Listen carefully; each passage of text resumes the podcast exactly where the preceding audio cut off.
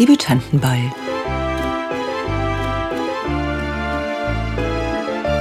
Der Zauber des ersten Romans.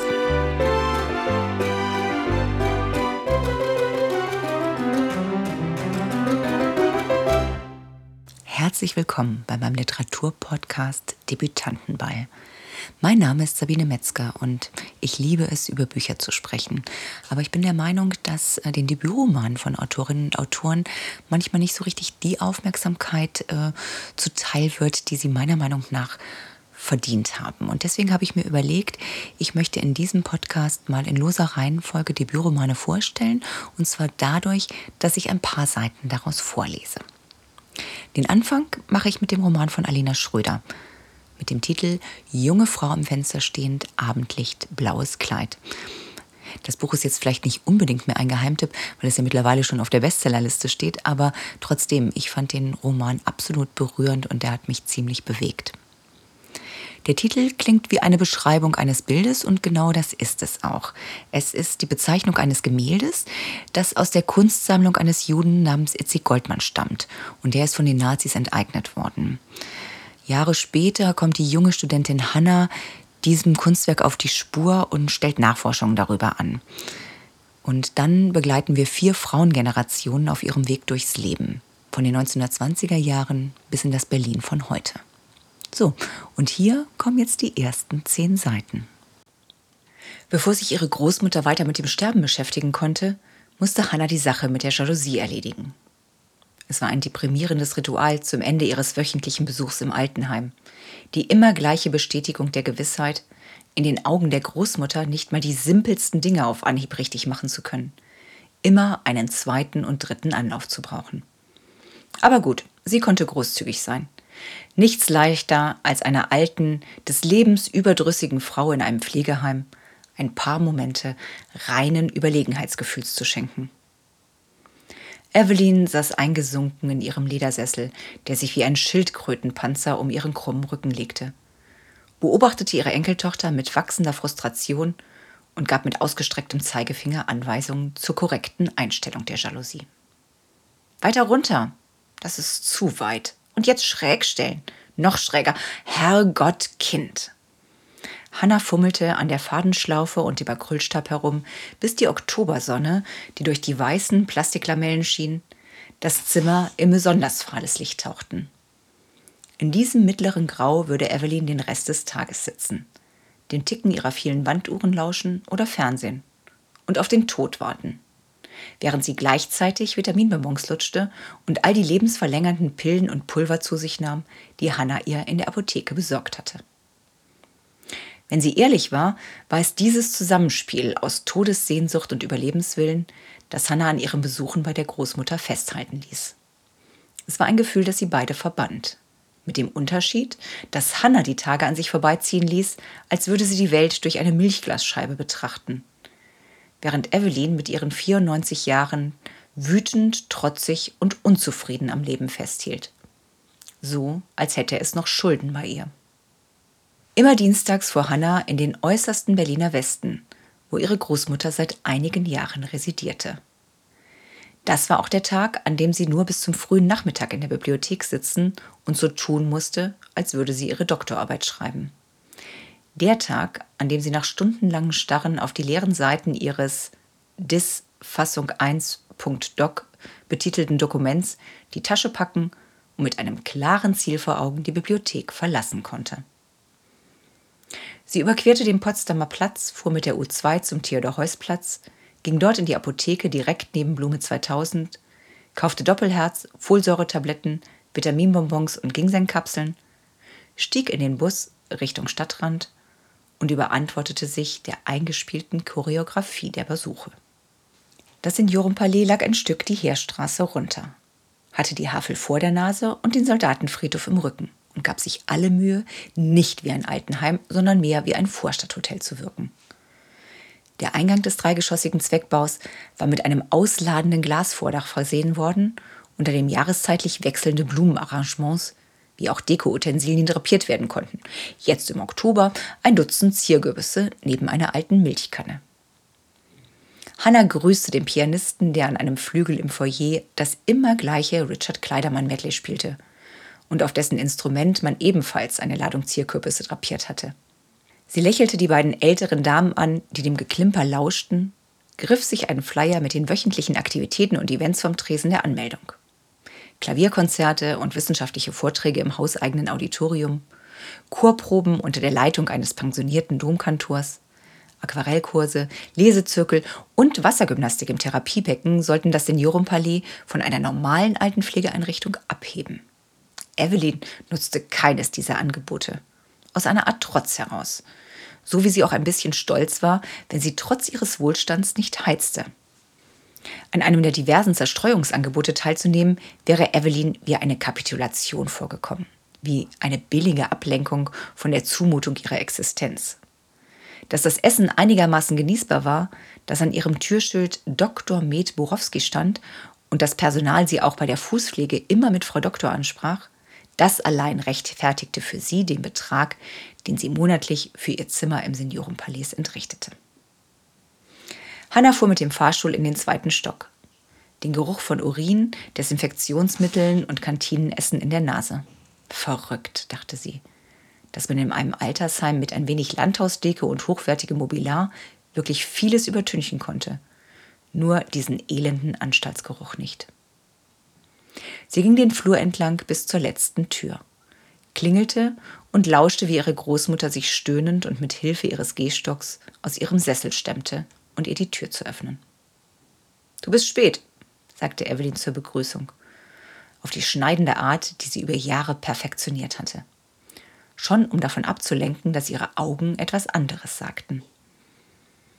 Hannah wusste, wie sehr ihre Großmutter tagelang von diesen Besuchen zehrte, sie herbeisehnte und genoss, auch wenn sie versuchte so zu tun, als gewährte sie ihrer Enkeltochter die Gnade einer Audienz. Sie küsste Evelyn auf die Wange, hakte sie unter und brachte sie langsam zu ihrem Sessel zurück. Stellte ihre Apothekenausbeute auf den Couchtisch, zog sich den Mantel aus und setzte sich Evelyn gegenüber für die wöchentliche Ansprache. Kind, es reicht. Ich will nicht mehr. Ich weiß nicht, warum dieses Elend hier noch so lange dauert. Ich habe alles so satt. Ich gucke auch schon keine Nachrichten mehr, nur Schrott. Hannah schenkte ihrer Großmutter ein Lächeln, das Verständnis und Zuversicht ausstrahlen sollte. Sie war ein wenig gerührt, weil Evelyn sich offenbar schick gemacht hatte für ihren Besuch. Der mobile Friseur hatte ihr die dünnen weißen Haare in Form geföhnt und mit Haarspray fixiert. Das hatte Hannah schon bei der Begrüßung gerochen und die Pflegerinnen hatten Evelyn am Morgen eine von den korallenfarbenen Blusen angezogen, die Hannah ihr einmal im KDW gekauft hatte. Rund um die goldene Ginkgo-Blattbrosche prangte ein Sternbild aus Bratensoßenspritzern. Und Hannah freute sich still über die Vorstellung, wie einer der jungen Männer, die im Rahmen ihres freiwilligen sozialen Jahres im Altersheim aushalfen, weil alte Leute ja so interessant sind, beim Mittagessen versucht haben könnte, ihrer Großmutter die Serviette nicht etwa auf den Schoß zu legen, sondern um den Hals zu knoten. Und wie Evelyn dem jungen Mann dann einen ihrer Todesblicke zugeworfen hätte. Denn einer wie ihr band man kein Lätzchen um wie ein kleines Baby. Sie haben einen neuen Pfleger eingestellt. Die reinste Plaudertasche, du glaubst es nicht. Als bräuchte ich einen, der mit mir redet soll mich einfach in Ruhe hier verrecken lassen. Wofür bezahle ich die sonst? Warum hast du mir nicht die Folsäuretabletten mitgebracht, wo auch gleich noch Vitamin B12 mit bei ist? Die hatten doch immer so eine Kombi. War aus, Omi. Ich habe dir den Veranstaltungsplan mitgebracht. Brauche ich nicht. Was soll ich da? Basteln und singen, so wie im Kindergarten? Mit lauter alten Leuten? Ich musste ja alle schon beim Essen sehen. Das reicht. Hast du jetzt endlich deinen Doktor? Ich arbeite dran, Omi. Das dauert noch. Evelyn hatte vor einiger Zeit einmal nach dem Thema von Hannas Dissertation gefragt und Hannah hatte es ihr widerstrebend verraten. Transzendenz und Utopie im Frühwerk Georg Distelkamps. Evelyn hatte leise gestaubt. Das Thema schien ihr albern, genau wie das ganze Vorhaben. Ein Doktortitel, der kein medizinischer war und für den man jahrelang in irgendwelchen germanistischen Bibliotheken und Archiven herumkriechen musste, war in ihren Augen vollkommen sinnlos. Und Hannah gab ihr insgeheim recht. Das ganze Unterfangen war albern und sinnlos, aber es war besser als nichts. Und es war der einfachste Weg, ein Teil des Lebens ihres Doktorvaters zu bleiben, mit dem sie einmal geschlafen hatte und es jederzeit wieder tun würde. Evelyns Lamento, ihre Inspektion der Apothekengaben, die kurze Nachfrage nach der Dissertation waren nun also abgehakt. Als nächstes folgte das Aufziehen der fünf im Zimmer verteilten Uhren, dann das vorsichtige Gießen der auf der Fensterbank aufgereihten Orchideen und schließlich das große Finale. Der Endgegner. Die Jalousie. Und damit waren Hannas Besuche eigentlich beendet. Normalerweise hätte sie sich von ihrer Großmutter mit einer kurzen Umarmung verabschiedet und hätte mit einer Mischung aus Erleichterung und Beklemmung die Zimmertür hinter sich zugezogen. Aber ihr Blick fiel auf das niedrige Glastischchen neben Evelyns Sessel. Dort lag wie immer die Hör zu. Und in der Zeitschrift steckte wie ein Lesezeichen ein Brief mit ausländisch anmutenden Briefmarken und einem Poststempel mit hebräischen Schriftzeichen. Wer schreibt dir denn aus Israel, Omi? Niemand. Wie niemand? Hast du den Brief nicht gelesen? Ja, doch. Ja, und? Was steht da drin? Ach, alter Kram. Hä, was denn für Kram? Ich will damit nichts zu tun haben. Warum nicht? Mach mir den Fernseher an. Omi, was für Kram? Evelyn fixierte Hannah für einen kurzen Moment, prüfend, abwägend müde. Sie hätte ihn einfach wegwerfen sollen, diesen Brief. Nun war es zu spät. Hannah würde ohnehin nicht locker lassen. Sollte sie sich doch drum kümmern, um diesen ganzen alten Dreck. Diesen Trümmerberg aus Erinnerungen, den sie über die Jahrzehnte ihres Lebens so sorgsam begrünt und bepflanzt hatte, sowie der Berliner Salat den Teufelsberg. Eine Müllhalde aus Weltkriegsschutt, dessen Spitze aus weißen Kuppeln der alten amerikanischen Abhöranlage sie an klaren Tagen von ihrem Fenster aus sehen konnte. Den Fernseher, Kind. Hanna begriff das Tauschgeschäft, drückte den abgegriffenen On-Knopf der Fernbedienung und seppte bis zu einer Doku über die im Frühjahr geborenen Tierbabys der beiden Berliner Zoos. Bis nächste Woche, Bitte stirb nicht bis dahin, okay? flüsterte sie Evelyn ins Ohr, als sie ihr die Fernbedienung in den Schoß legte und im Gegenzug den Brief an sich nahm. Ungerührt starrte Evelyn auf die flimmernden Bilder von Eisbärenbabys und Zebrafohlen auf ihrem Flachbildschirm. Und als Hannah sich zum Gehen wandte, stellte sie den Ton lauter, damit sie nicht hören musste, wie ihre Enkeltochter die Tür hinter sich schloss. Kapitel 2 Warnemünde 1922. Ein Septembernachmittag von brutaler Schönheit. Der Himmel blau, das Meer ölig wogend und die Möwen ein höhnischer Chor. Ablandiger Wind, dachte Senta, geschieht mir recht. Gerade hatte sie sich zum zweiten Mal in eine kleine Sandkuhle im Schatten ihres Strandkorbes erbrochen, und solange der Wind nicht drehte, würde ihr bis auf weiteres statt salzig algiger Meeresluft der säuerliche Geruch ihres Elends in die Nase steigen. Ulrich hatte es natürlich einfach nur gut mit ihr gemeint, als er für sie an der Strandpromenade von Warnemünde eines dieser grauenhaften Korbmöbel gemietet hatte, in denen kein Mensch bequem sitzen konnte.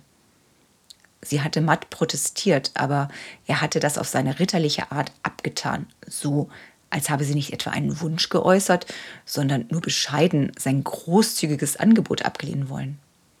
Eine Dame, dazu eine Schwangere, noch dazu seine Verlobte, hatte nicht auf dem Boden zu sitzen oder gar zu liegen, sondern sich aufrecht zu halten, das bauchkaschierende Spätsommerkleid ordentlich um sich zu drapieren und die gute Seeluft zu genießen. Im Strandkorb. So ein guter Mann war er nämlich, umsichtig und edelmütig, ein ganz großer Fang. Was für ein Glück sie hatte, dachte Senta matt. Und wie unglücklich sie war. Einfach liegen, das wäre das Schönste. Weit weg vom Strandkorb und viel näher am Wasser, ohne Decke, flach auf dem Bauch. Ein Ohr in den Wind und eins auf den warmen Sand gedrückt, dem Rieseln der Körner lauschen, die Zehen eingraben bis zu dem Punkt, an dem die Sonne den Sand nicht mehr wärmte. So wie früher mit Lotte. Als es noch keinen Tag und es recht keinen Strandausflug ohne ihre beste Freundin gegeben hatte als ihre Leben und ihre Gedanken noch so verwoben waren, dass sich keiner einen Tag ohne die andere vorstellen konnte. In der unbefestigten Straße ihrer Kindheit, am Rand von Rostock, nicht weit von den Werften, da, wo die Klinker-Mietskasernen aufhörten und die geduckten Vorstadthäuser anfingen. Da waren sie die beiden Kinder ohne Väter gewesen. Sentas Vater war an der Grippe gestorben, Lottas beim Fischen ertrunken. Und sie waren die beiden einzigen Mädchen mit schwarzen Haaren gewesen. Die beiden Schwatten in einer Kindermeute aus nordisch blonden Wollköpfen. Das war doch wohl der dieselbe Zigeuner bei euch, hatte der alte Strelo ihnen einmal hinterhergebrüllt, als er sie dabei erwischt hatte, wie sie in seinem Garten Johannisbeeren klauten. Und mehr noch als Wut oder Scham empfanden sie nach diesem Ausbruch eine kribbelnde Freude bei der Vorstellung, der alte Strelo könnte recht gehabt haben und sie wären tatsächlich Schwestern. Und nun hatte Lotte am Morgen den Zug nach Berlin genommen. Allein. Hatte eine kleine Reisetasche, ihren Schreibmaschinenkoffer und ihr Erspartes dabei und im Kopf die Adresse einer älteren Dame, die irgendwo in der Nähe des Hallischen Tors ein Zimmer vermietete. Als erstes würde sie sich die Haare kurz schneiden lassen, hatte sie Senta zum Abschied gesagt. Und versprochen, ganz oft zu schreiben. Und spätestens zur Hochzeit in ein paar Wochen würde sie wieder da sein, falls sie bis dahin genug Geld für die Zugfahrkarte verdient hätte. Senta war nicht mit zum Bahnhof gekommen. Zu elend fühlte sie sich und zu furchtbar war ihr die Vorstellung, Lotte in den Zug davonfahren zu sehen, in dem sie eigentlich mit ihr zusammen hatte sitzen wollen. Stattdessen hatte Ulrich sie in seinem offenen Adler mit nach Warnemünde genommen wo er sich mit einem alten Jagdfleberkameraden am Strand treffen wollte. Die Fahrt und die frische Luft würden ihr guttun, hatte er gesagt. Und vor allem seinem Sohn. Denn dass das Kind in Sentas Bauch ein Sohn werden würde, daran bestand für ihn kein Zweifel. Einer wie er, ein Fliegerass und Kriegsheld, Träger des Eisernen Kreuzes und Mitglied im Orden Pour le Mertier, ein Patriot und Abkomme eines stolzen preußischen Junkergeschlechts. Einer wie er zeugte Söhne. Und dass Senta nun schon seit Wochen übel war, sei ein eindeutiges Zeichen dafür, dass in ihrem 18-jährigen Körper ein kräftiger Knabe heranwachse. So hatte seine Schwester es ihm erklärt. Und die musste es wissen. So, hoffentlich hat dich dieser kleine Einblick neugierig gemacht auf die Lebensgeschichten von Senta, Evelyn und Hannah die übrigens ganz realen Vorbildern folgen, denn Alena Schröder hat ihren Debütroman an ihre eigene Familiengeschichte angelehnt. Aus meiner Sicht ein unbedingt lesenswertes Stück Zeitgeschichte. Und ich hoffe auch, dass wir uns wiederhören. Falls du Lust auf mehr Literaturempfehlungen von mir hast, dann hör doch mal in meinen anderen Podcast rein. Der heißt Lieblingsbücher und du findest ihn überall da, wo man Podcasts findest. Bis zum nächsten Mal.